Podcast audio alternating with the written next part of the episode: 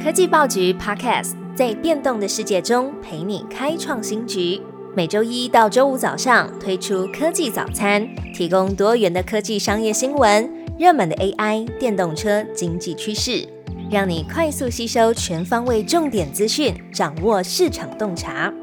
科技早餐今天精选五则国内外重要科技新闻。今天前两则议题关于晶片。NVIDIA、AMD 晶片出口中东也遭禁，美国禁令再次扩大。路透社报道，美国将对于 NVIDIA 和 AMD 的晶片出口禁令扩大到中国以外的地区，包含部分的中东国家。这部分的消息是来自于 NVIDIA 本周提交的一份监管文件，指出限制范围包含 A 一百和 H 一百的晶片，但是不会对公司的业绩产生直接的实质影响。其中没有提到说为什么美国要提出新限制的理由，以及具体是限制了哪些的中东国家。报道也引述知情人士指出，AMD 也收到了一封包含类似限制的通知信。根据报道指出，沙地阿拉伯和阿拉伯联合大公国都曾经跟中国要讨论深化 AI 合作，近期呢也是大举采购了数千块 NVIDIA 的晶片。媒体认为，这是美国担忧中东成为中国 AI 转运站的新措施。美国高级贸易律师也分析，因为中国缺乏顶级的 AI 晶片，中国公司可能正在寻求海外运算系统设计 AI 系统。美国不仅禁止向中国出口晶片，还关心中汽在中国境外培训 AI 软体，并且将他们带回中国的能力。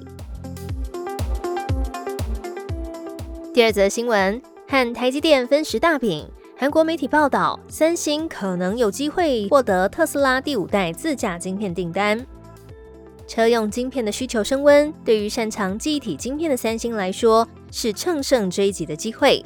韩国媒体 Business Korea 引述业内人士的消息，传出三星有很大的几率会赢得特斯拉第五代自驾系统晶片 Hardware Five 订单，并将采用四纳米制程。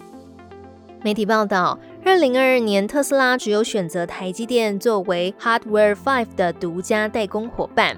如果韩国媒体消息是真的，那就代表特斯拉可能计划同时跟台积电还有三星一起合作，或是直接转单给三星。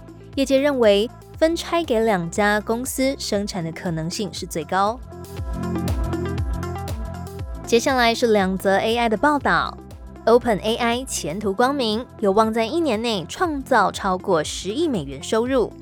OpenAI 持续扩大生财的管道。美国订阅媒体 The Information 消息指出，OpenAI 有望在十二个月内获得超过十亿美元的收入，也代表着每个月的收入是超过了八千万美元。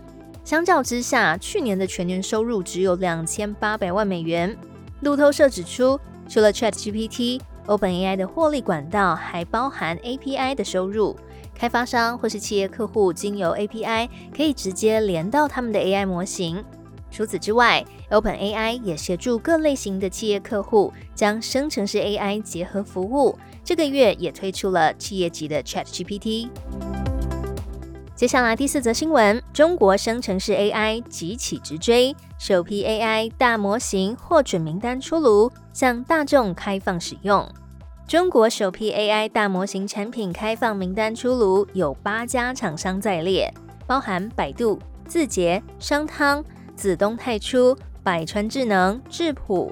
已经向大众开放使用的，包含百度的文心一言、商汤大模型应用、商量、Sense Chat。智谱生成式 AI 助手智谱轻言，不过阿里巴巴的通义千问、三六零智脑、讯飞星火等等都不在首批获准的名单上。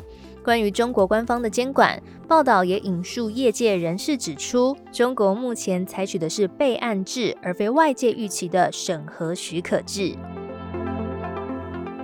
今天最后一则消息，不让苹果专美于前。Google 新品发表会在十月登场。苹果、Google 相继公布了秋季新品发表会的日期。Google 宣布将在台湾时间十月四号的晚上十点进行发表会，这个实体活动会在纽约市举行，并且在 YouTube 和 Google Store 线上直播。外界预期，这波发表将有新款的 Pixel 手机和最新款的智慧型手表亮相，包含采用自研晶片的 Pixel 8和 Pixel 8 Pro，以及 Pixel Watch 2。